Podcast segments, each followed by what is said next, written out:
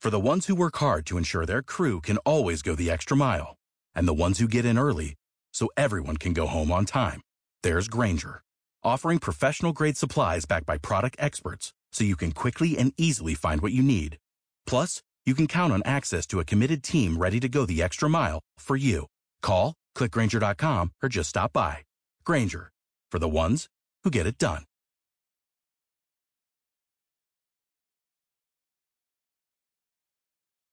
Ah!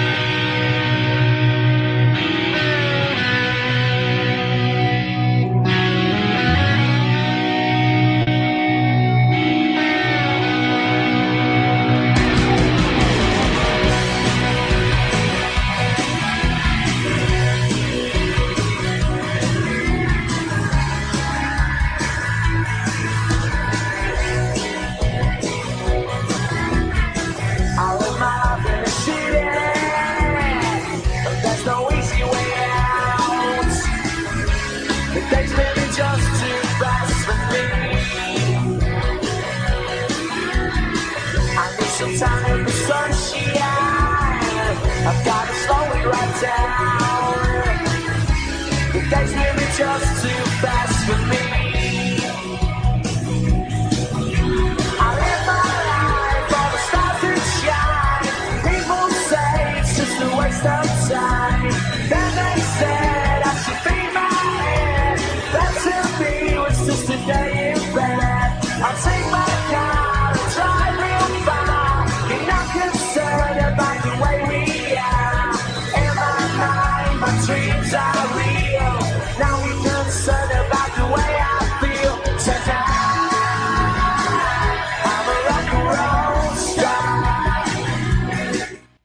Muy buenas noches, Premier Fiberos. Bienvenidos a una edición más de lunes de Premier Fever, eh, tercera temporada, como ya sabéis que estamos por aquí, en Pasión Deportiva Radio.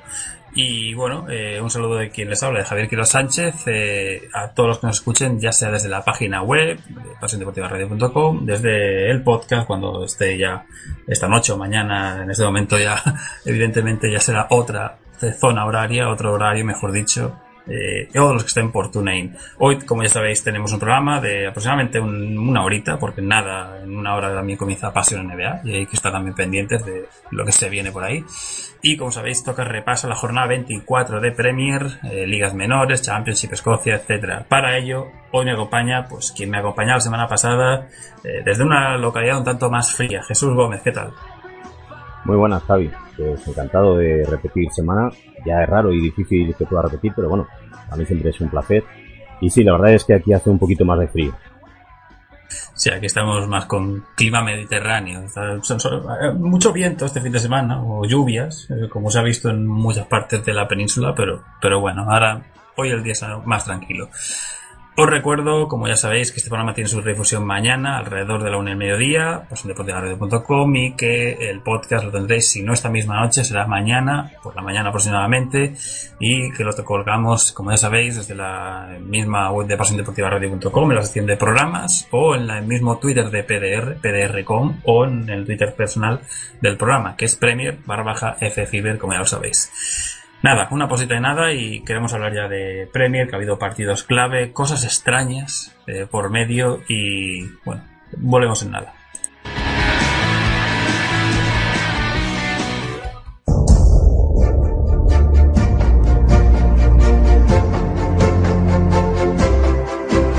Si te gusta la Bundesliga o la selección alemana, este es tu programa. Hola, hola, ya estamos aquí, tercer programa de Toa FIBA. Las últimas noticias, la mejor información sobre el fútbol germano y mucho más.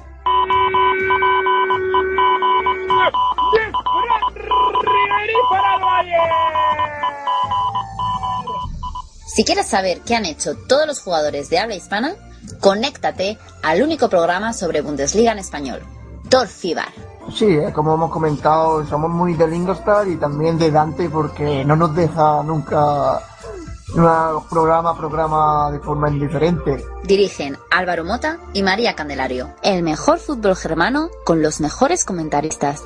Todos los lunes a las 20.45 en Pasión Deportiva Radio. ¿Dónde si no?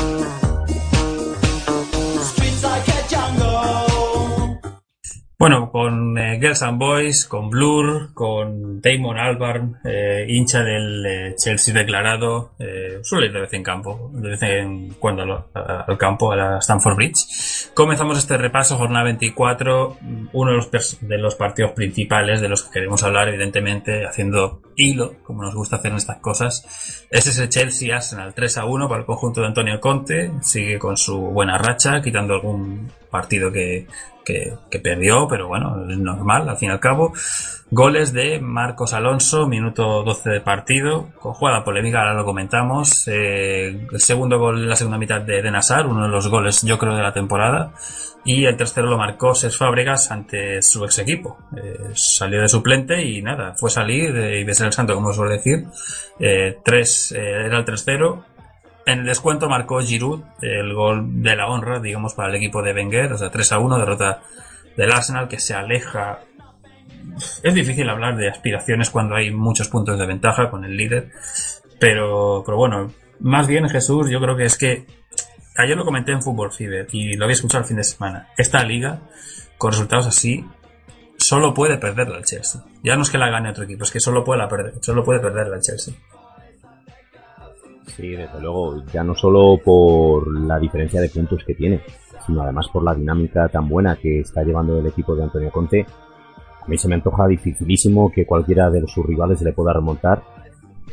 Y, encima es que se le ve que todos los problemas que ha tenido, porque los problemas que ha tenido el Chelsea en esta temporada, de resultados ninguno, ha sido todo dentro del vestuario, pero Antonio Conte lo ha, lo ha sabido solventar con mucha maestría. A mí la verdad es que yo no veo que se pueda escapar la, la Premier.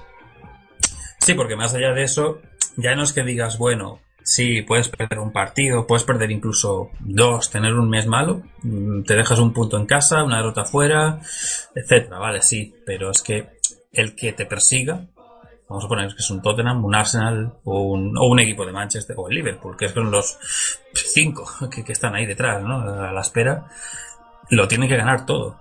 Y es muy difícil, mm, vamos a poner, encarrilar 10 triunfos seguidos en Premier League.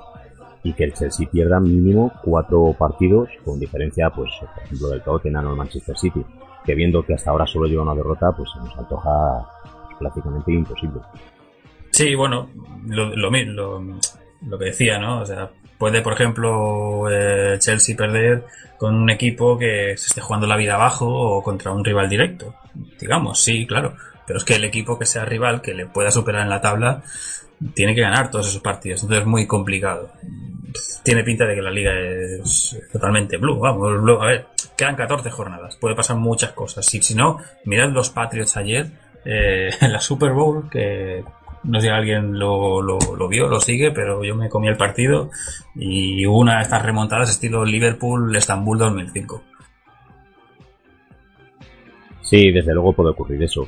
Pero bueno, eh, los que podíamos apostar a principio de temporada, yo creo que dábamos mucho juego al Chelsea porque, como estamos viendo las últimas temporadas, hace mucho que no se juega competición europea.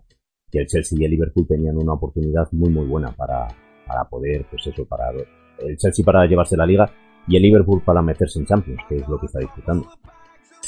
Bien, debate de este partido. Debate número uno. eh, el primer gol del partido es un balón aéreo en el cual, eh, desde un centro desde la derecha, salta Marcos Alonso junto a Héctor Bellerín, que sí que fue titular la jornada de ayer. Yo lo tengo en, en, en ahora no sé si, es Funmondo o si es Comunidad, me pierdo el hilo.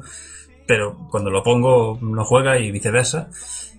Salto entre los dos, eh, Marcos Alonso va con el codo, marca, porque marca, Peter Check estaba eh, fuera de, lugar en ese momento, pero marca con, un golpe previo en el salto, eh, de, un codo que le, que le da a Héctor Bellerín, que ya no es por el, ya no es por la acción que dices, vale, sí, tiene que ser falta, es que yo creo que el árbitro del partido, eh, Martin Atkinson, ya de la misma forma que está cayendo Bellerín, o de cómo cae, o de cómo se queda, tienes que anular ese gol. Es que la sensación era de que podía haber pasado algo peor. Sí, como dices, se te puede escapar a lo mejor el, el choque, porque bueno, puede que- tampoco se le tenía por qué escapar, porque encima era en lance aéreo, o sea que tiene que estar viendo la jugada. Pero bueno, vamos a suponer que le tapa a un jugador o algo, o un jugador muy alto, que le tapen en un salto. Pero encima ya la forma de caer de Bellerín, y luego que queda conmocionado, que tiene que sustituirle. El mismo árbitro tiene que pensar, madre mía, la que estoy mangando, porque si no, no tiene sentido. Acordado esto, yo creo que la mayoría estamos de acuerdo de que ese gol debería ser haber sido anulado. Segunda incógnita que ya no es la primera vez que lo digo y con Rebeca lo hablé alguna vez. ¿Por qué Giroud no juega más? Bueno, eh, después del mote que le puse en los últimos programas que hicimos aquí, ahí no estoy muy de acuerdo contigo. A mí es que no me gusta. Me parece que es un jugador muy técnico, pero con muy poca sangre y que falla mucho de cara a portería para ser un delantero de un grande. Sí, pero es que si al final es un jugador... que tenga otra cosa como nueve referente el Ahí te doy la razón. Claro, pero es que muchas veces yo le he visto que eh, sale en los últimos 15, 20, media orilla, como fue el día del Chelsea, pero eh, dices, ¿y por qué no lo pones un día de titular en un partido así? Porque es que al final, si algún día tienes que tirar de, revulsivo y tal, o depende de lo que la circunstancia del partido, bueno, puedes poner siempre a, ahora más se te ha recuperado vuelve, o sea, tienes también otro 9, no 9 puro, pero un, tío que además corre muchísimo como, como Dani vuelve y te puede actuar en caso de intentar hacer una remontada o querer alguna cosa así. Sí, tiene variantes de juego, pero bueno, no sé, yo creo que ahí eh, cada vez ha ido perdiendo un poco más la confianza eh, Wenger en Giroud. Pero igual por disposición de mercado, por no querer gastar tanto, que ya sabemos Wenger lo que le cuesta, pues igual no ha encontrado otro relevo. Por eso va probando Alexis como 9 solo, cuando a lo mejor se encuentra más cómodo jugando tirado en una banda. Pero bueno, la verdad es que sí que en este partido yo creo que hubiese acertado más poniéndolo como titular a Giroud.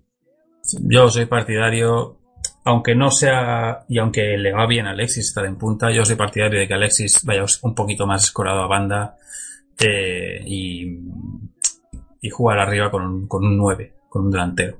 Aunque luego sí que es verdad que, bueno, tiene muchas jugadas que Walcott sabemos que es un jugador que tiene mucho recorrido, la banda, los laterales también, caso de la banda derecha con, con Bellerín, aunque fue sustituido evidentemente en el momento porque estaba noqueado y salió Gabriel Paulista, pero es un equipo que yo creo que tendría que salir con, con un poco más de mordiente arriba. Y más sabiendo que el Chelsea eh, te juega a, a, lo que ha venido jugando en las últimas 15 jornadas, como quien dice. Eh, un sistema de 3-4-2-1, carrileros, eh, defensa muy férrea y con gente sobre todo alta.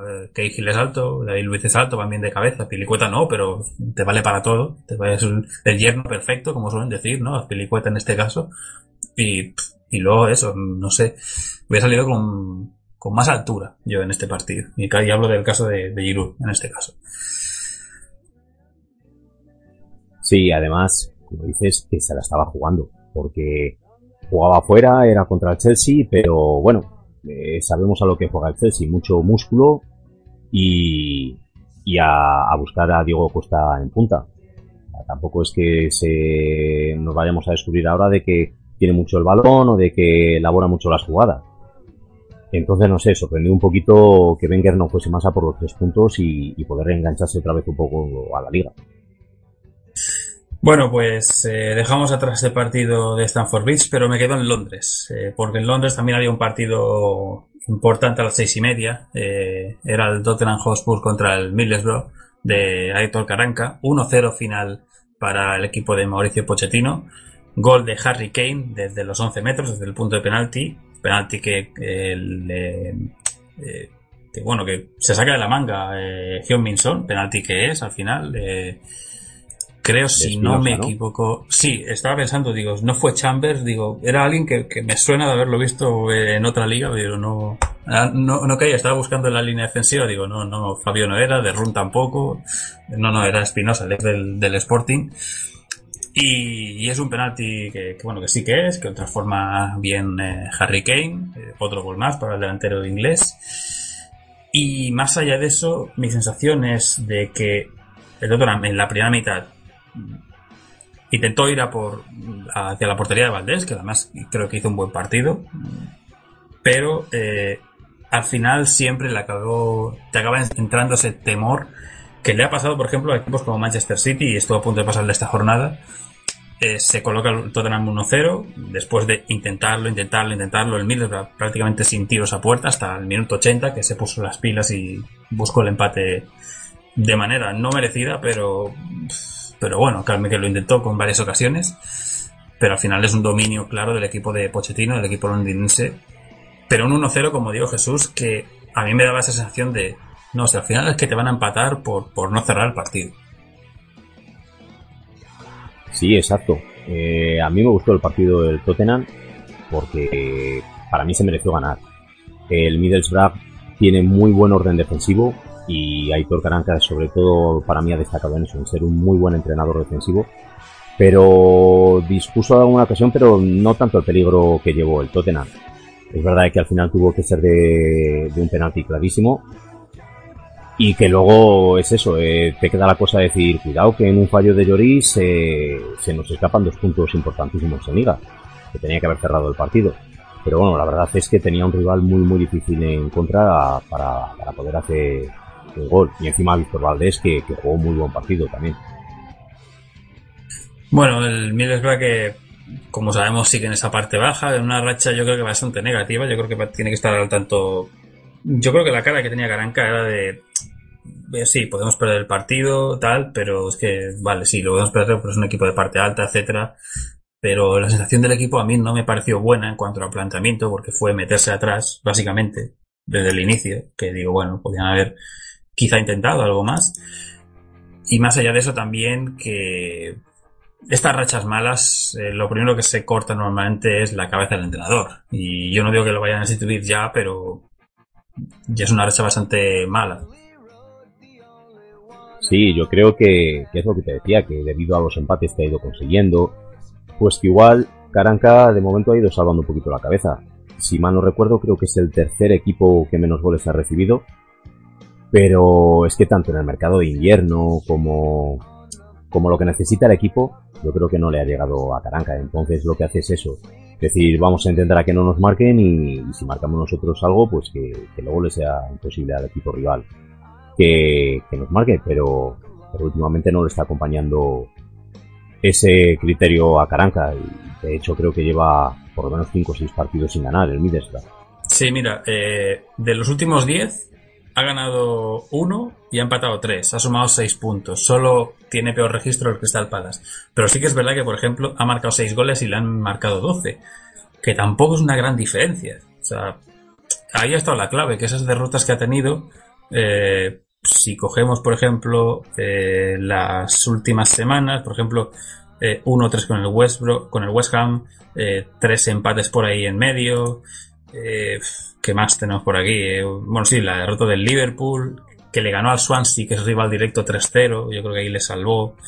La derrota con el Manchester United 2-1, con el Barley 1-0, con el Southampton 1-0. O sea, no han sido esas típicas goleadas que han sido de, de 4-1, de 3-0, que ha perdido muchos partidos de, de- de por la mínima, como se dice, ¿no? Y yo creo que eso igual sí que, bueno, al menos deja esa sensación de no ha sido tanta humillación, tanta derrota, pero estamos al final en que el equipo está decimoquinto, sí, pero está a un punto del descenso, porque se han metido ahí varios equipos, luego comentamos la tabla, pero está a un punto del descenso. a un punto del descenso y los que vienen por abajo achuchando encima. Pero bueno, lo que sí, Sí, que da la sensación es de que el equipo de Caranca está trabajado, por lo menos. Sí, eso sí. Y, los de abajo vienen apretando y luego, luego lo comentaremos que quiero hacer especial remarque en ello. Y de Tottenham, pues bueno, buenas sensaciones, eh, triunfo, segunda posición ya para la semana que viene incluso. Ah, no, bueno, no, porque el Manchester City al final sí que ganó. Ahora estaba pensando en, en que empató. Y bueno, a nueve puntos de Chelsea. Todo es posible, pero, pero bueno, eh, como digo, esa liga tiene pinta de un azul muy, muy royal, muy blue. No sé. Blue Chelsea, que es incluso un color. O sea que lo dice todo. Eh, ah, bueno, la curiosidad que quería comentarte es eh, que he leído durante el día de hoy, Jesús, que Dele Alli estuvo. a- que lo tenía prácticamente hecho con el Liverpool. No sé si lo sabías. No, lo desconocía.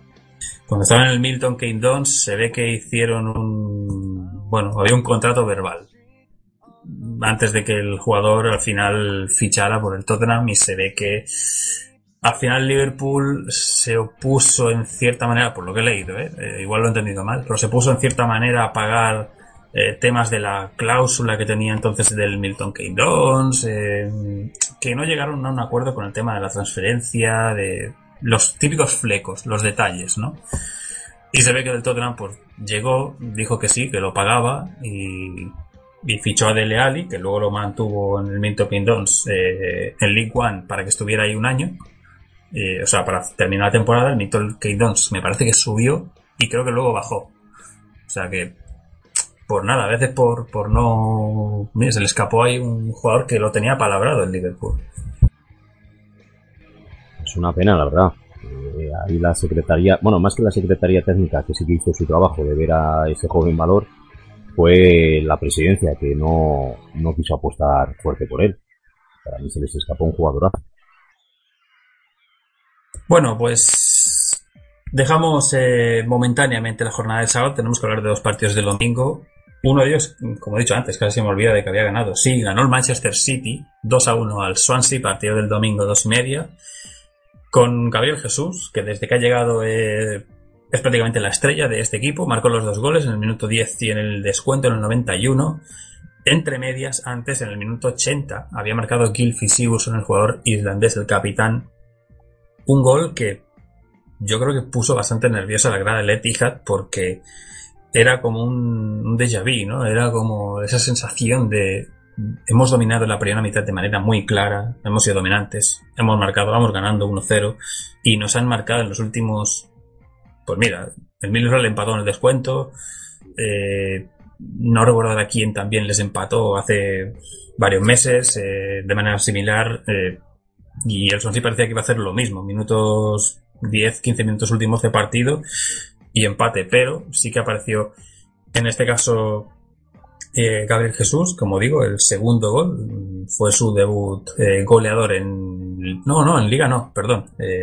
Ya marcó contra el, contra el West Ham en tres semanas, es verdad. Y fue bueno, su tercer gol en este caso del brasileño, que se ha adaptado muy bien. Incluso la quiere al de Agüero, que está saliendo a jugar muy poco en las últimas jornadas. Y que la verdad, pues eh, yo creo que lo está haciendo bastante bien, pero el City se llevó un susto.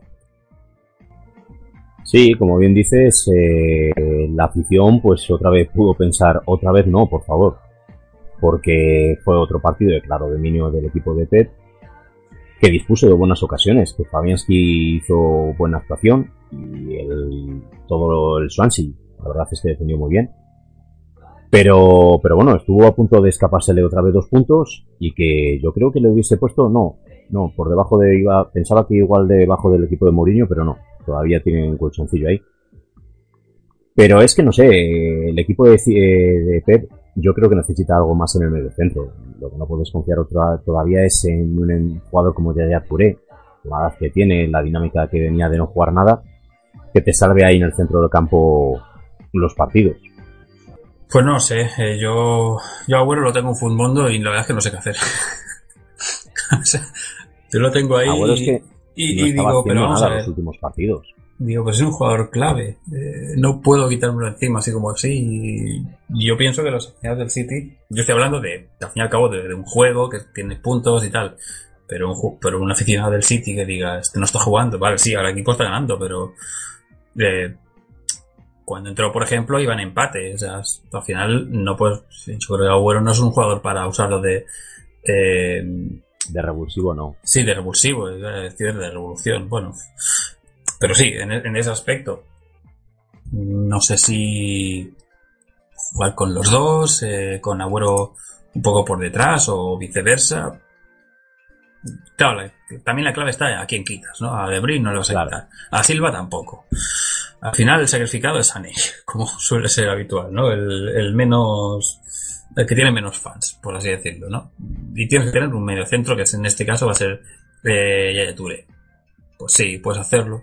O ir rotando según el partido, pero ya son dos suplencias de Agüero en esta semana. O sea, no jugó eh, prácticamente minutos en, eh, en Upton Park, ¿no? Eh, en el Estadio Olímpico. Estoy yo con los nombres hoy. Pero bueno, era uno de que sí que lo fue. Pero no sé. Eh, Me da esta sensación de que a ver si iba a ser la última temporada del Kun Agüero en premio. O al menos en el City. Algo ha dejado caer ya.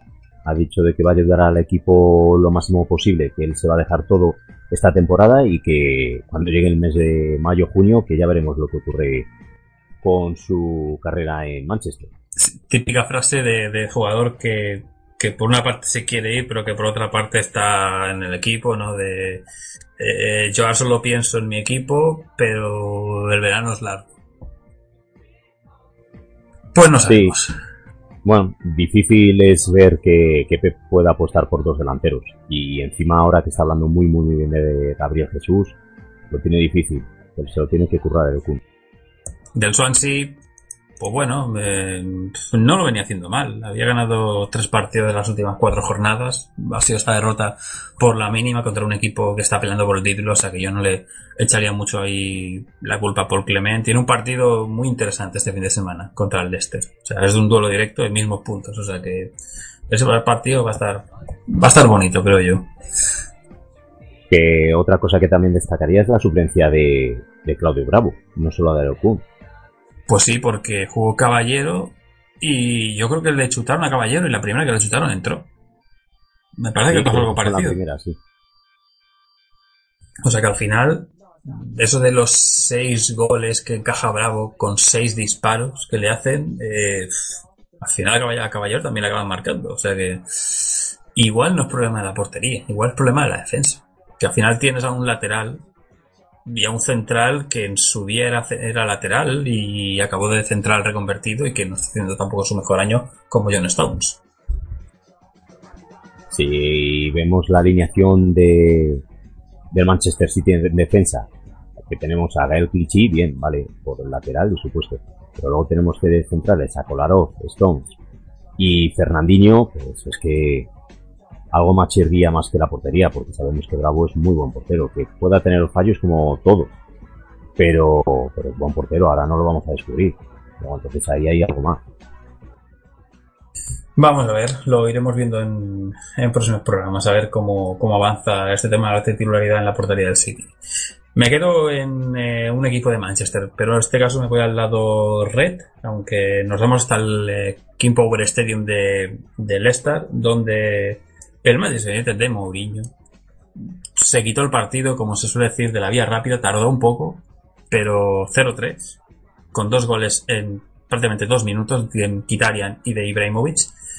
Y en la segunda mitad, pues nada más arrancar la segunda mitad, gol de mata 0-3 y ya está. Y no nos compliquemos que tenemos cosas que hacer, ¿no? En este caso, poco, poquito del Leicester.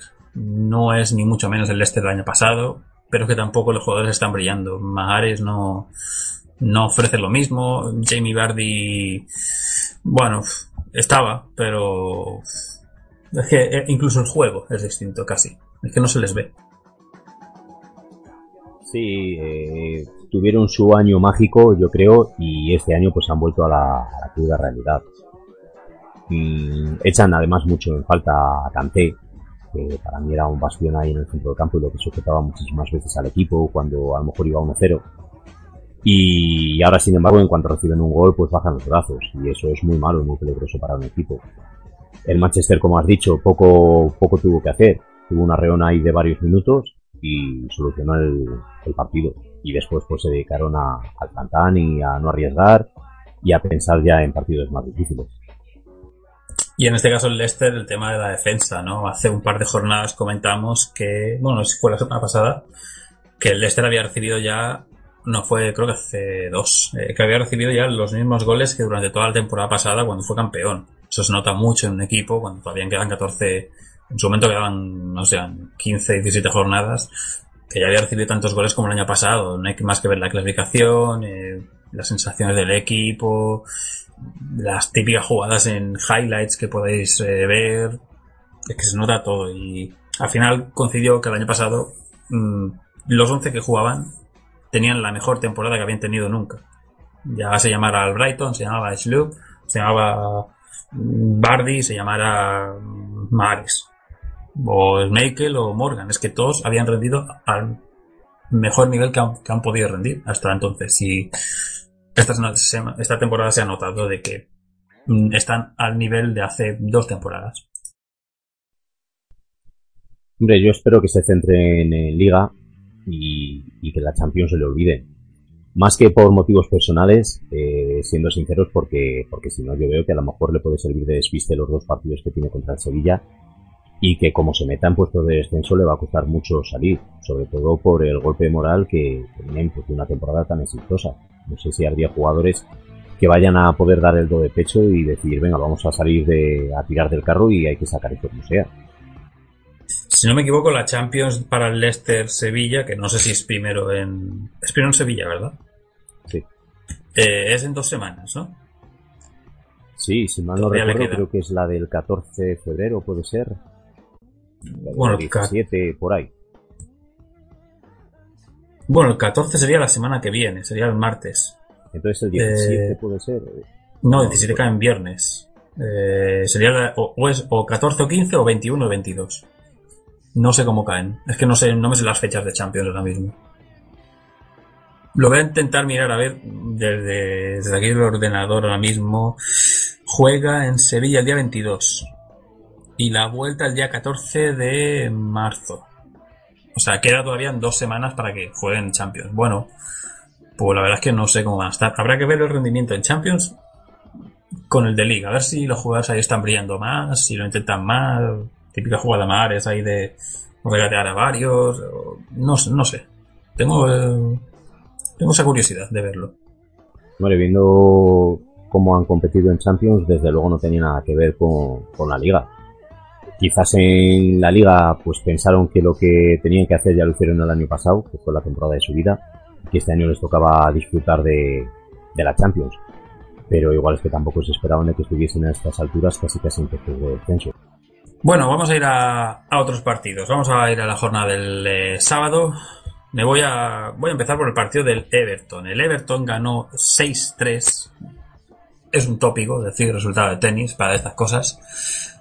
6-3 al Bournemouth eh, con 4 goles de Romelu Lukaku. Ya había marcado hat-trick, se había marcado 4 goles también, el eh, delantero belga. Pero es que vuelve a estar muy en forma, máximo goleador, si no me equivoco, ahora mismo de, de la Premier. Sí, y, con- y, y en muy buen estado de forma. El Everton ahora mismo, miré la tabla ayer, y era el eh, equipo que en las últimas cinco jornadas había acumulado más puntos. O sea, tiene un muy buen estado, mejor incluso que el Chelsea. Y yo creo que ahora mismo sí que es verdad que el Everton es un equipo de muchos altibajos. Te puede entrar en esta racha y luego de repente sacar eh, cinco puntos o seis en, en cinco jornadas eh, las próximas que vienen. Pero bueno, los hinchas Toffees que lo aprovechen en este caso porque se está viendo que el Everton se está acercando incluso en los puestos ya de Europa, está cerca. Completaron esa goleada McCarthy, que volvió a ser titular y lo tengo en la alineación y siempre lo tengo de suplente y va y marca. Y Barkley en el descuento que puso ya el que sería el sexto. Para el Bournemouth marcaron eh, Joshua King dos goles y el tercero lo marcó eh, Arter, eh, pero muy desincronizado. Cuando iba en 3-3, de 3-0, perdón, se pusieron 3-2, después se pusieron eh, 5-2, después 5-3, 6-3, o sea, partido un poco rarillo, pero triunfo del Everton que como digo, tiene 40 puntos, está a 5 de Manchester United y el Bournemouth sigue tranquilo, entre comillas, en mitad de tabla. Eh, por apuntar algo, decirte que es la primera vez que un jugador belga marca cuatro goles. Así que Lukaku aprovechando el estado de forma que está teniendo. Y también apuntar que Joel Robles, desde que le dieron la oportunidad por la lesión de, de, de Stekelenburg, eh, lo ha aprovechado muy bien y de momento se ha afianzado con el puesto de titular. Así que enhorabuena para el jugador español. Sí, porque yo ya llevo varias jornadas, si no me equivoco, jugando. Pues yo pensaba que Lukaku había marcado ya cuatro goles. No, por lo que he Mm, podido leer, es la primera vez que un jugador belga marca cuatro goles.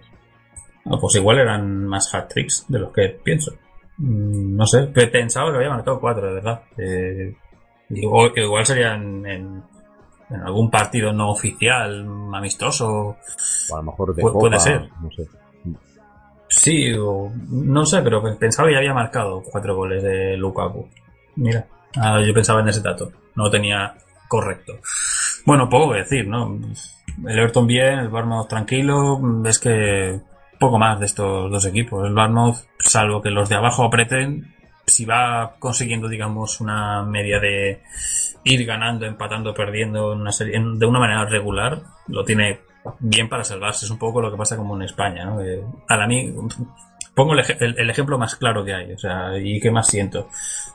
Caso del Valencia. Está muy mal, sí, pero si los de abajo no apretan, eh, no, le- no les alcanza. Entonces el Barmouth está un poco en las mismas. Aunque la parte baja de premios se está animando, luego lo comentaremos. No sé si quieres decir algo más, Jesús.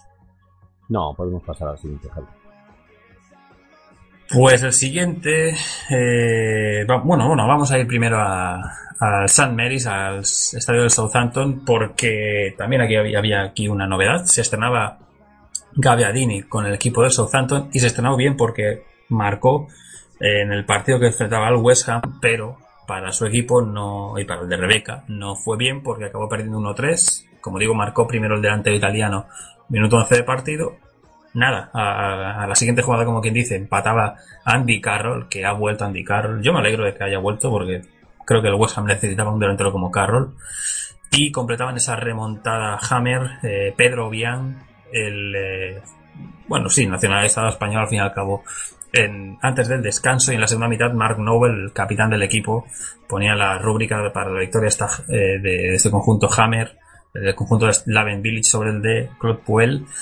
Y bueno, al Southampton, eh, bueno, tanto a Southampton quería decir como a West Ham los mantiene, yo creo que, eh, bueno, pues Southampton está tranquilo en mitad de tabla, caso como el Barmouth, y el West Ham se ha juntado ahí en un grupo de las tres W, West Brom, West Ham, Watford, en mitad de tabla que también eh, no, no van a dar mucho más, yo creo, estas temporadas de, de ambos conjuntos.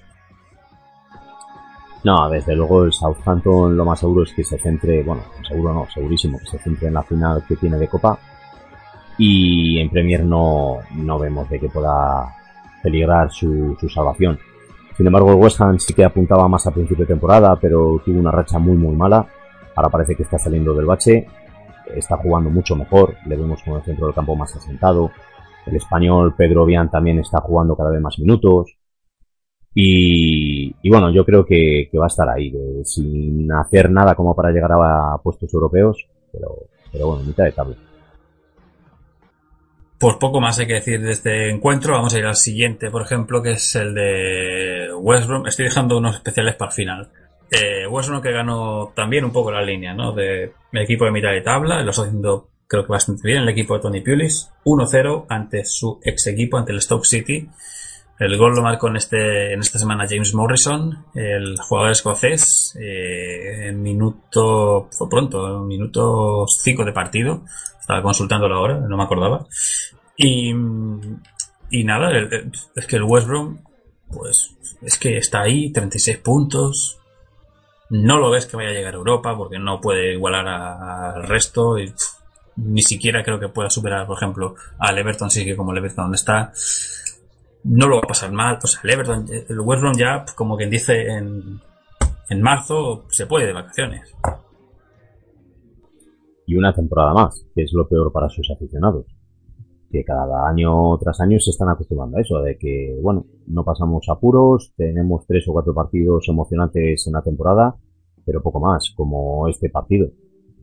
Podemos hablar así de algunas cuantas ocasiones que tuvo eh, Salomón, pero, pero bueno, fue un partido bastante aburridito.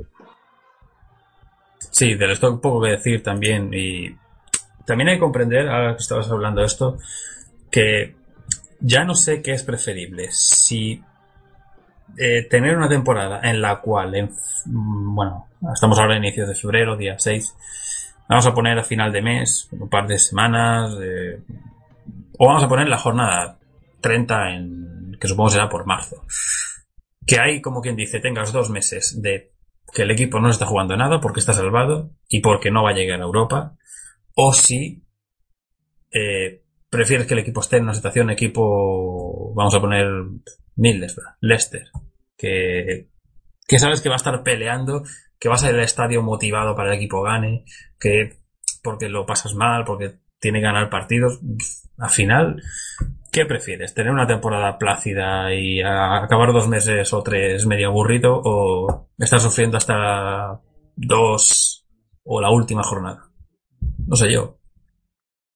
No, hombre, eso desde luego. Y por presupuestos, mm, no sé si decir exactamente esa palabra en una liga como la Premier, pero que por presupuestos y plantillas hay por lo menos siete, ocho equipos que son mejores que el West Brom, claramente. Luego, Entonces, pues sí, los aficionados Claro. dirían, mejor esto que no estar pasando apuros en el mes de marzo. Es que la cosa está en eso, salvo lo que le pasó el año pasado al Leicester, que bueno, es un caso especial. O lo que le puede pasar, pues cuando algún equipo se mete cuarto y puede arrancarle eh, ese puesto Champions o ese puesto europeo a otro grande, como por ejemplo lo ha pasado al Southampton o, mismo Everton lo ha ido haciendo durante muchos años. Em, sabes que es muy difícil quedar entre los seis primeros. em, y, y rara vez te vas a meter como séptimo en Europa. O, como le pasó al West Ham por eh, el tema de, de las tarjetas. eh, se metió un año y luego expulsaron en el primer día o en el segundo, expulsaron a dos o tres jugadores. También es paradójico, pero bueno. Entonces, eh, sabes que no puedes aspirar a mucho más, siendo, por ejemplo, un West Brom o un Stoke o un Southampton. Si la- tienes que tener una temporada muy buena y que uno de los grandes o dos, al menos, tengan una temporada muy mala.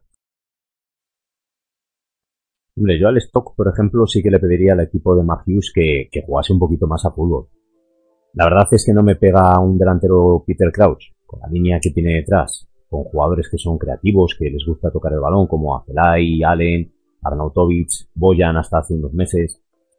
Yo pondría antes a, Wilfred Bonney antes que, que a Crouch, que con los pies es una auténtica inutilidad. O sea, es para rematar balones, bajarte balones y poco más. Sin embargo, el equipo de Mark Hughes, jornada tras jornada, es eso, el decir, eh, nuestro campo en el Britannic Stadium no vais a ganar porque es casi imposible, porque encima tenemos centrales como Sauclos que, que o pasa el balón o no pasa la pierna de- del delantero, pero no sé, juego muy, muy poco. Sí, de esos defensas, eh, como suelen decir eh, en, en, en NBA, para quien siga las retransmisiones de Movistar o así, ¿no? En plan, primero, primero atiza y luego pregunta, ¿no? Pues un poco así. Pues poco más que comentar. El que sigue, como siempre, cada año ahí al suyo. El equipo, bueno, cualquier equipo que dirija a Tony Pulis. Seguro de mm, antidescensos. Otro partido de, de nivel similar, vamos a decirlo, eh, fue el del Watford y el Barley, 2 a 1 para el equipo de los Hornets, para el equipo londinense o de las afueras, como queráis verlo, eh, con goles de Dini y de Niang, que marcó su primer gol, si no me equivoco, su primer gol como jugador del Watford. Eh, eh, no me sale el nombre Barnes, eso, eh, marcaba el, el gol del honor de penalti para el equipo del Barley que se había quedado con 10 desde el minuto 5 de partido, roja directa a Hendrick. O sea que tres partidos de suspensión. Y prácticamente ahí murió parte del partido, en esos primeros minutos, porque al poco marcó el Watford el primero, el segundo lo marcó en el descuento de la primera mitad y el penalti de Barley marcó en el minuto 80 prácticamente. O sea que sí que estuvo incluso cerca de empatar el Barley, pero Watford dominó el partido. Sí, una expulsión muy tempranera y que decidió gran parte del partido, porque se nos quedó rápido roto el encuentro con esa expulsión. Eh, el Barney tuvo que replegar filas para atrás. Pocas ocasiones tuvo entonces ya durante los 90 minutos. Luego encima, como decías, DNI en el minuto 10 se adelantó, adelantó al Watford y entonces encontró un partido muy muy cómodo. Luego aparte sí que hay que destacar Nian, que, que ha venido en el mercado de invierno y, y influyó mucho, tanto en la asistencia del primer gol como marcando el segundo, y que está teniendo minutos bastante buenos. Zárate, también me gustó el partido que hizo, luchó mucho. Entonces, bueno, eh, victoria cómoda del Watford dentro de lo que no nos esperábamos. Parecía, o esperábamos un partido más disputado entre dos equipos muy similares, pero que con esa decisión pues, pues influyó mucho. Poco más de comentar de, de este encuentro. Eh, entramos en los dos equipos que quería comentar de parte del descenso. Y además, incluso en este aspecto, te incluye a tu equipo, Susa, el Liverpool, que perdió una vez más. Vaya mes de. Bueno, vaya racha de entre enero y febrero que está teniendo el equipo de Jurgen Klopp. Eh, 2-0 perdió en casa del eh, City, en el Casey Stadium, con goles de Ndiaye al, al cierre de la primera mitad y eh, de Niase, el jugador cedido por el Everton. Creo que es cedido, ahora mismo no me acuerdo, pero sí. Además, a pase de Ranocchia, un jugador que ha venido cedido del Inter, también justamente, o sea que estas versiones les ha ido muy bien. Al eh, City, un cambio, un lavado de cara, el equipo eh, dirigido por el eh, técnico portugués Marco da Silva y que está dando, bueno, está cambiando. Tiene delanteros, por ejemplo, yo creo que Abel Hernández, no sé si está para ser titular, porque falló unas cuantas ocasiones, yo creo que claras, pero está cambiando este Hull City y el Liverpool, que, que no sabemos qué está pasando. Sí, eh, no es ni este mes ni las últimas semanas, o sea, es todo el 2017. Eh, lleva Liverpool 10 partidos disputados y solo ganó uno y sufriendo contra el Plymouth, que encima pues es de la cuarta división. Sin embargo, en este partido jugó bien, tuvo muchas ocasiones y si antes hablábamos del City de Pep, de decir otra vez no, pues aquí fue un poquito lo mismo. O sea, Jakubovic hizo el partido Leicester, el partido de su vida, y, y se llevaron los tres puntos. Pero, pues hombre, que, que haya visto el partido, de decir un poco inmerecidamente, porque tanto Firmino como Manet tuvieron ocasiones para haber eh, decidido el partido para los de Jurgen Klopp. Klopp que se le veía en banda desquiciado, desquiciadito al hombre, sin poder dar con la tecla para, para llevarse los puntos. Y se está metiendo en una racha muy mala, muy mala porque tenemos al equipo de Mourinho que está ahora mismo al revés, con una racha totalmente positiva, un solo punto y que el Liverpool del 2016 terminó pensando en poder luchar la Premier y ahora pues que se ve casi casi en, fuera de puestos de, de UEFA. Bueno, estaba fijándome ahora mismo en la alineación del, del Hull City y, para que os hagáis la idea, eh, la, de, la alineación fue esta, Jakubovic, eh, Robertson, Maguire, Ranocchia, El Abdelawi, Grosicki, Huddleston, Lucas Evandro, Ndiaye y Abel Hernández. Solo estaban en el equipo antes del mercado del invierno, o sea que empezaron la temporada, Jakubovic, Robertson, Maguire, Huddleston y Lucas. Bueno, y Abel Hernández, perdón. Seis. Es decir, que la Delawi, Ranocchia, Grosicki, Evandro y Ndiaye han venido en este mercado de invierno. Ya son cinco titulares. Y el Más el Niase. también. Bueno, y el entrenador, evidentemente. Y Niase, el del Everton, que salió en la segunda mitad y que marcó. O sea que, para que veáis el cambio que está haciendo este Hull City. Y de momento le está yendo bien porque eh, está en una buena eh, racha de resultados. Le ganó al Bournemouth. Perdió con el Chelsea, pero eso pff, normal dentro de lo que cabe. Y más como está el Chelsea, empató en Old Trafford a cero en tres semanas y la ganó al Liverpool. O sea que está cambiando este Hull City. Los Tigers están pegando un zarpazo, ¿no? En este caso. También, yo ahora mismo no sé si, porque no, no conozco al jugador, no sé si, y además no sé ni incluso ni cómo se pronuncia, si es eh, Timón o es Taimon. Sé que no tienes parentesco con Simba, pero, pero, pero este inglés que también salió en la segunda mitad, en eh, media la segunda mitad y tuvo parte del partido, no sé si con el mercado de invierno, si ya estaba en el equipo, si era canterano, no conozco al jugador, pero que sí, que cambia este Hull City. Y en parte, bueno, ¿no? Porque ayer lo hablaba con, con los compañeros, ¿no? De, de Fútbol Fever. Eh, tema, por ejemplo, como está pasando en España o en Italia. Eh, ligas con la parte del descenso mm, decididas o muy decididas o con equipos que no salen de esa parte. Eh, yo creo que, que Inglaterra, en este caso, como pasa en Alemania o, o en otras ligas, que la parte del descenso se anime, que, que no sean ya equipos descolgados que juegues contra ellos y sabes que le vas a ganar 3-0. Sí, eso lo vemos otros años y el mejor ejemplo lo tenemos en el caso del Sunderland. Siempre pensamos que va a ser ese el año y sin embargo, O el Aston Villa el año pasado. sí, o el Wigan de Roberto Martínez hace unas temporadas.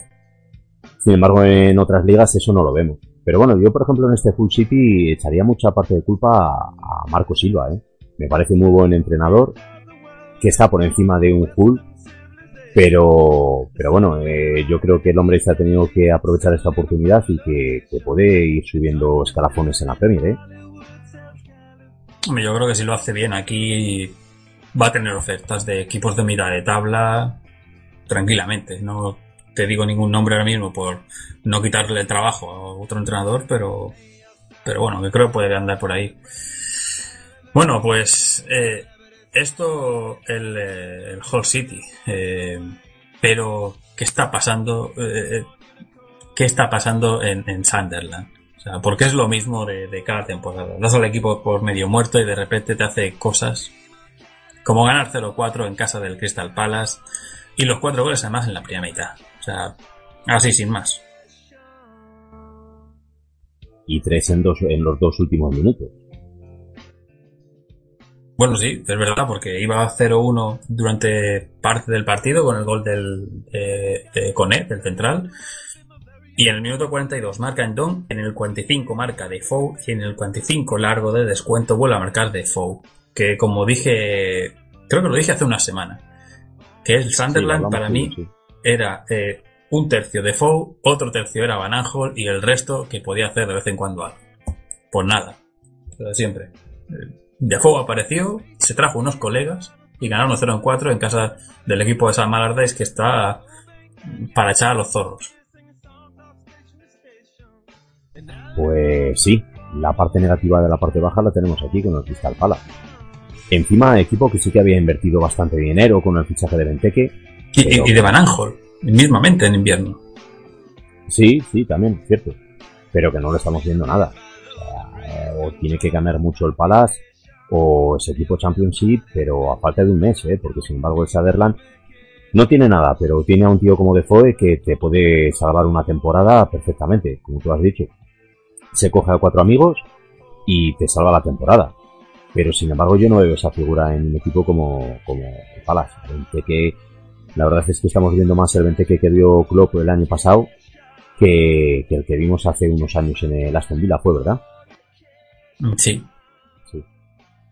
Nada, está el hombre de capa caída. No sé, pero es curioso, ¿no? Que tiene que pensar Van Aanholt en plan, me voy del Sunderland, que creo que van a ascender, me voy a Crystal Palace, que parece que está mejor, tal. Juego contra ellos, uno de los primeros partidos que me toca y me meten cuatro. Ostras. Eh, mis colegas no eran así cuando yo quedaba con ellos, ¿no? La verdad es que se tiene que estar tirando de los pelos el hombre. Sí, vamos a ver, eh, a ver, yo creo que tiene plantilla Crystal Palace para hacer cosas mejores, pero a mí es que esa Allardyce no me, no me nunca me ha el gustado. del entrenador. Y encima después de lo que venía de San Allardyce. Sí. No sé. Te- mm, a ver, la, la Premier da muchas vueltas. La final y quedan 14 jornadas. Pero si ahora mismo me dices, eh, dime tres equipos que van a descender, creo que el meto al Crystal Palace, ¿eh? Creo que lo meto porque está en una dinámica muy rara. Luego va a tener una, dinámica buena, ganará dos partidos seguidos, algún empate importante, el rival directo, puede pasar, claro, pero tal como están, está ahora mismo es que ni siquiera ni siquiera Vente que como lo que has dicho es Vente que tiene que ser el, el default para, para el, el Palace y no lo está siendo ahora mismo y de eso te mete cuatro goles un equipo que, que, que era creo que el que menos había marcado creo que el creo que el Sunderland era el equipo que menos había marcado Sí, correcto. en fin, cosas extrañas. Stranger Things, que por cierto han anunciado que vuelve la segunda temporada de Stranger Things en- para Halloween, haciendo ya apunte cinefil, bueno, seriéfilo en este caso. Bueno, tras esto, eh, Premier League. Damos el apunte bizarro, Javi. Que hemos hablado bueno. antes, el de Jack Rodwell. Ah, bueno, sí, sí, es verdad, me había olvidado. que ha sido su primera victoria como titular desde la temporada desde el 2013.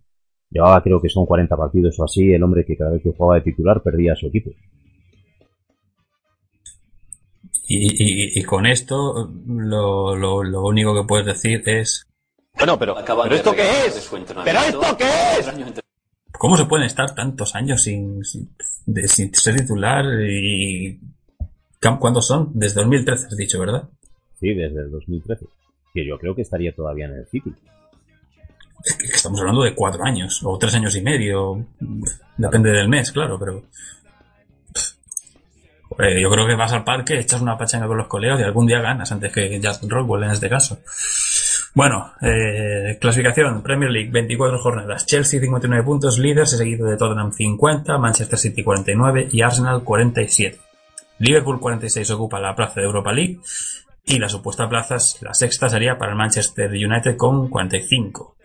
Es decir, entre el United 45 y el Tottenham, que es el segundo, hay 5 puntos. No es mucho, la verdad. Aquí hemos visto pegar bailes peores. El Manchester United, que es, como he dicho, sexto, está ahora mismo a 14 de la Premier. Lejos de para ser campeón, pero no imposible. Estas cosas nunca se sabe. Everton 40 puntos, séptimo. La triple W, octavo, noveno, décimo. West Brom, West Ham, Watford, 36, 31 y 30 puntos. Stoke 29, igual que el Barley, 27 Southampton, 26 Bournemouth, con 21. Ojo, aquí empieza ya el, lo bonito de, y lo sufridor. Con 21 tenemos a Middlesbrough, Leicester y Swansea, del 15 al 17. Y en descenso tenemos al Hull City con 20, a 1 de la salvación. Crystal Palace y Sunderland con 19, a 2. O sea, nada, hay 6 equipos en 2 puntos. ¿Qué te parece? Pues emociones por todos los sitios. Eh, quizás el Chelsea nos ha roto un poquito de emoción, pero tanto para puestos de Champions, UEFA, eh, toda Europa y puestos de descenso, este año podemos decir que la Premier está de las competiciones más reñidas y más bonitas. Tabla de goleadores, Lukaku 16 goles, Costa y Ibrahimovic y Alexis con 15, con 14 vienen Defoe y Harry Kane, eh, mira, Agüero y Ali tienen, tienen 11. Maguire tampoco está tan lejos, pero como no está jugando, bueno, lo que hemos dicho antes. Pues con esto hacemos nada, una pausita de yo que sé, de medio minuto, como quien dice, y volvemos ya con Championship y Escocia.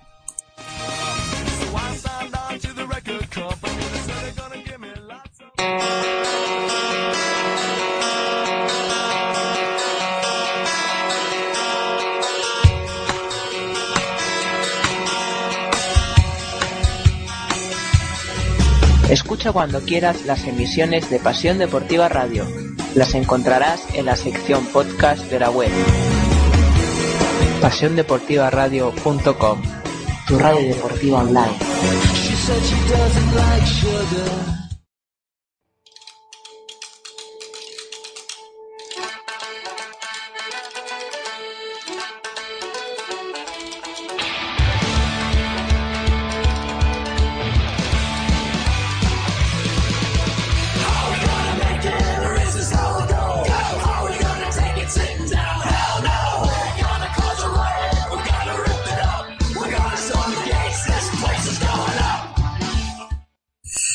He olvidado de comentar la próxima jornada. Se me ha ido la, la Jesús. Eh, próxima jornada de Premier. Eh, arranca el sábado a la una y media eh, con un Arsenal Hall City. Partido interesante tanto arriba como por abajo, como vienen los dos, creo yo. Para las 4 de la tarde, Manchester United Watford, Middlesbrough Everton, Stoke Crystal Palace, Sunderland Southampton, West Ham West Brom, aquí más dobles no puede haber, y eh, para las 6 y media, partido creo yo de la jornada, Liverpool Tottenham. Domingo, mediodía, Barley Chelsea, 5 de la tarde, Swansea Leicester, otro partido de la jornada para mí, y 9 de la noche del lunes, coincidiendo aquí con Premier Fever, Bournemouth, Manchester City. Destacamos sobre todo el, el Liverpool Tottenham y, el, y yo creo que hay que destacar el Swansea Leicester. Desde luego, por la parte de arriba tenemos a Liverpool Tottenham, un equipo que puede ampliar su racha negativa y, verse ya fuera de puestos de, de Europa, o el Tottenham que puede decir adiós a la liga como pierda, como pierda en Liverpool. Y luego el Swansea Leicester, duelo, pero bueno, a vida o muerte ahí por la zona de abajo. Muy bonita, creo yo, esta próxima jornada del, del fin de semana. Y o sea, el Arsenal Hall también, porque la dinámica que vienen, eh, a ver qué hace Crystal Palace. eh, bueno, sí, es que tiene interés, la verdad, para mí esta jornada. Entre semana hay un eh, Leicester City Derby County, que es el replay de FA Cup. Es el único partido que se fue al replay. Y ese equipo, si no recuerdo mal, tengo que mirar ahora mismo contra quién tiene que jugar si se clasifica. Diría que es el Millwall, pero sí, el Millwall. Eh, Millwall eliminó al Watford, pues el que gane de estos dos se enfrenta al Millwall. Juegan el eh, miércoles a las 9 menos cuarto, como si fuera horario Champions habitual. Pero es un partido para el que no tenga nada que hacer el miércoles, es ahora, pues se pueda, aunque hay partidos interesantes por Europa, hay que decir, pero, pero está bastante bien eh, ver ese partidillo. Si te parece, creo que no me dijo nada, Jesús, nos vamos a repasar un poquito de, de, de Championship, porque ha habido algún otro resultado, creo yo, destacado. Mm, Por ejemplo, el eh, viernes, eh, uy, acabo de perder el resultado. El viernes eh, tenemos el partido. 0-1 contra Safety. Exacto. Lo tenía por aquí, se me había ido ahora mismo. El Sheffield Wednesday, que está en buena racha, ganó al, al, al Wigan. eh, sigue en puesto de playoff el equipo de, Hillsborough y que yo creo que va a estar en la lucha hasta el final prácticamente para... No sé incluso si por ascender directo, porque todo puede pasar, pero va a estar ahí, creo yo. Yo espero que esté. El Wigan tiene todavía que mejorar. Venía bien, pero perdió este partido. El sábado eh, hubo sorpresa eh, porque eh, no, bueno, no se jugó el sábado, se jugó el domingo este partido. Eh, en los, el sábado el Newcastle sí que ganó 1-0 al Derby County por la mínima, pero el equipo de Benítez venció. Empataron a dos Ipswich Town y Reading, el equipo que está en playoff no pudo vencer. El Norwich ganó 0-1 en casa del Cardiff. El Barton Albion también venció 2-1 al Wolverhampton Wanderers. 1-0 por la mínima ganó el Blackburn, el, el Blackburn al eh, QPR y el Bristol City al Rotherham United, al colista. Mismo resultado 1-0 eh, para el Birmingham que venció 1-0 al Fulham.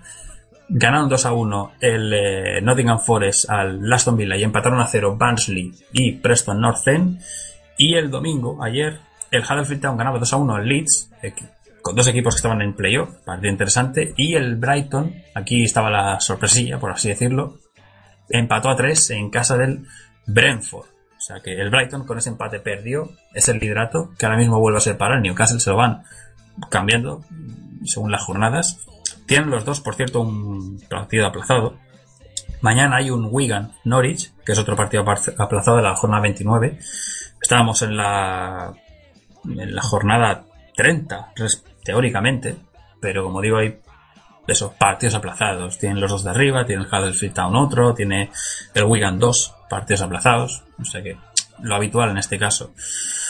Clasificación que tenemos con eh, Newcastle 62 puntos y Brighton 61 y a 5 puntos de esa posición tenemos a Reading con 56, Huddersfield Town 55, un partido menos, Leeds con 54 y Sheffield Wednesday con eh, 49 y un partido menos, igual que el Norwich que tiene 46 y el Derby County con 46 también y los dos tienen un partido menos. O sea que está, está bonito esto.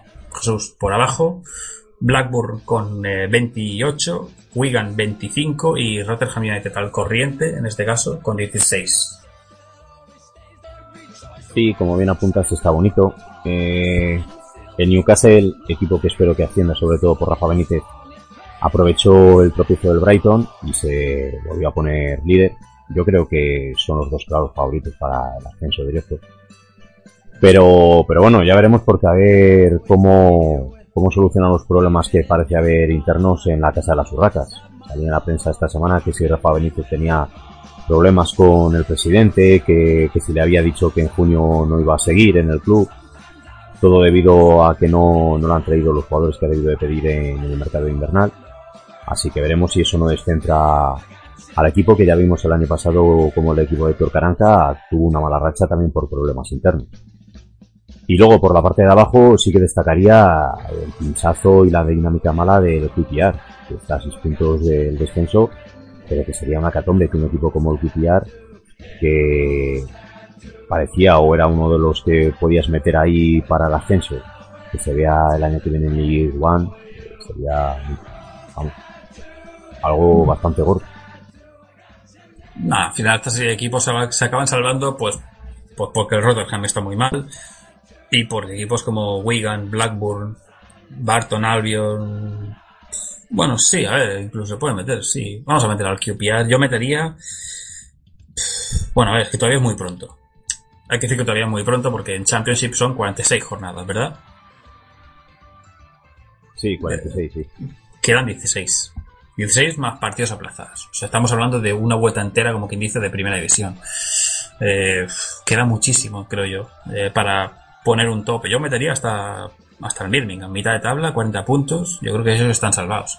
Pero es que aquí te, te puedes al descenso con 40 puntos, perfectamente. O sea que creo que queda demasiada liga como para hacer un, cálculo. Yo, cuando queden igual, no sé, nos estemos a la 35, 37, sí que podemos hacer ya una estimación.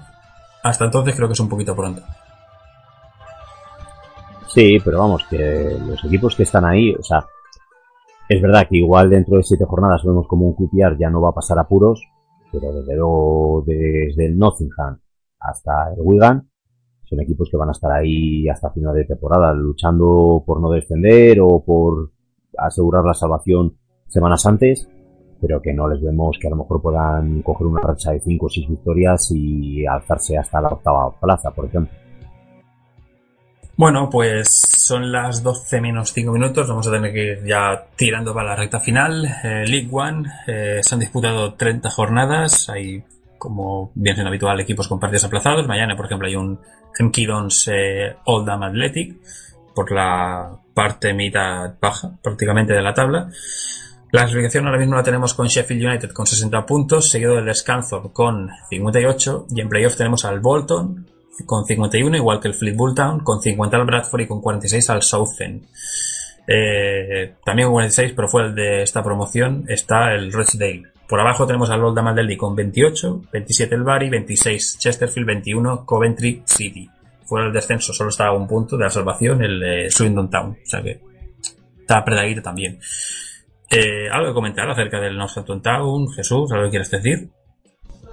Bueno, que nos volvimos a adelantar, pero una semana más que pierden y que, que siguen hundiéndose. A ver si cambiamos la racha. Bueno, jugáis contra el co- uno de los colistas esta semana. O sea, a priori. mm, Aunque no hay mucha distancia, pero es un partido que creo que lo tiene mejor. Contra el Chesterfield. Sí, además creo que está en casa, ¿no? Si no Sí, equivoco, sí. A las cuatro, sí. Hombre, una buena, buena oportunidad para encadenar dos victorias en casa seguidas. Y en League 2 tenemos eh, 30 jornadas, no, perdón, 10 29 jornadas disputadas. Eh, mañana hay un Blackpool, eh, Crowley Town y un eh, Leyton Orient Morecambe eh, de jornadas distintas, aplazados. O sea que, bueno. Y tenemos al Doncaster eh, Rovers con 62 puntos líder, seguido del Plymouth y del Carlisle United con 57 y 52. Playoff para Exeter con 48, con 46 eh, Luton y Wigan Wanderers y 45 para el Portsmouth. Descenso para Leyton Orient con 25 y Newport eh, County. Bueno, esto por Inglaterra. En Escocia hemos tenido, bueno, tengo que decir de mientras que en Gales eh, el New Saints sigue sin perder, o sea, sigue como tipo invicto para variar, y que en Irlanda del Norte eh, ha habido copa este fin de semana, o sea que no entraremos en, en prácticamente detalles. Pero por Escocia eh, hemos tenido también una jornada, pues un poquito lo habitual, aunque el Celtic empezó perdiendo y al final acabó ganando, remontando al St. Johnston 2-5. Jornada, por cierto, 24, que no lo he dicho. Y tú, Rangers, Jesús, eh, no pudo vencer al Ross County empate a 1 en, eh, en, en Ibrox Park. Nunca, nunca me acuerdo si es Ibrox o Ibrox. Pues no sé, y yo con mi pronunciación poco te voy a poder ayudar, la verdad. Creo que es Ibrox, pero uf, eh, tendría que consultarlo con algún escocés en algún bar. ¿Por qué no? Hombre, yo creo que tuvimos una jornada bastante bonita, que teníamos duelos en la parte de arriba y en la parte de abajo, o sea que no, que no eran equipos mezclados en la clasificación.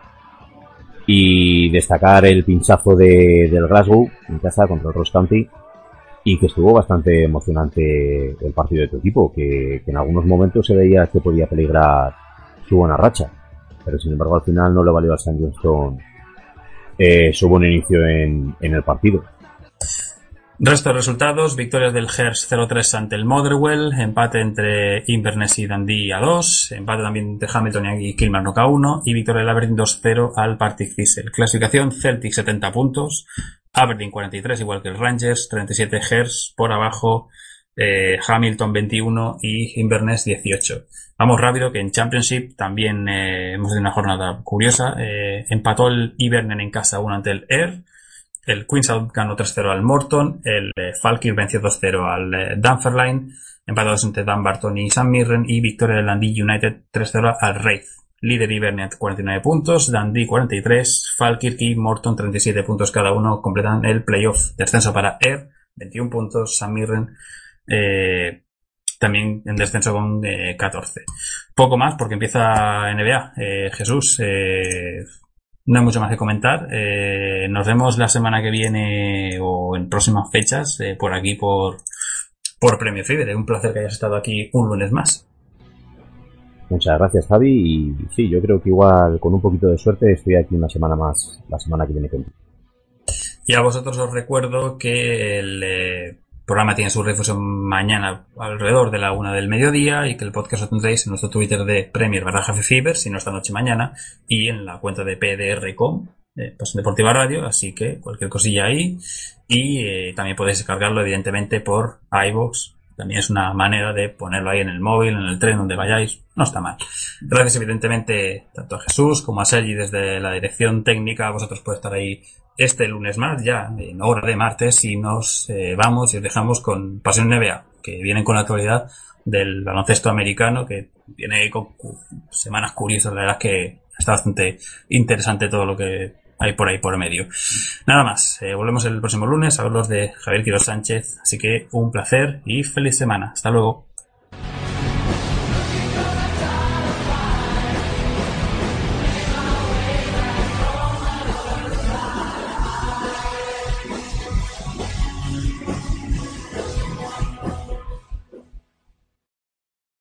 ¿Te preocupas por tu familia? Entonces, ¿por qué darles solo huevos ordinarios cuando pueden disfrutar de lo mejor? Eggland's Best, los únicos huevos con ese delicioso sabor fresco de granja, además de la mejor nutrición, como 6 veces más vitamina D, 10 veces más vitamina E y 25% menos de grasa saturada que los huevos regulares, además de muchos otros nutrientes importantes. Así que, dales los mejores huevos. Eggland's Best, mejor sabor, mejor nutrición, mejores huevos.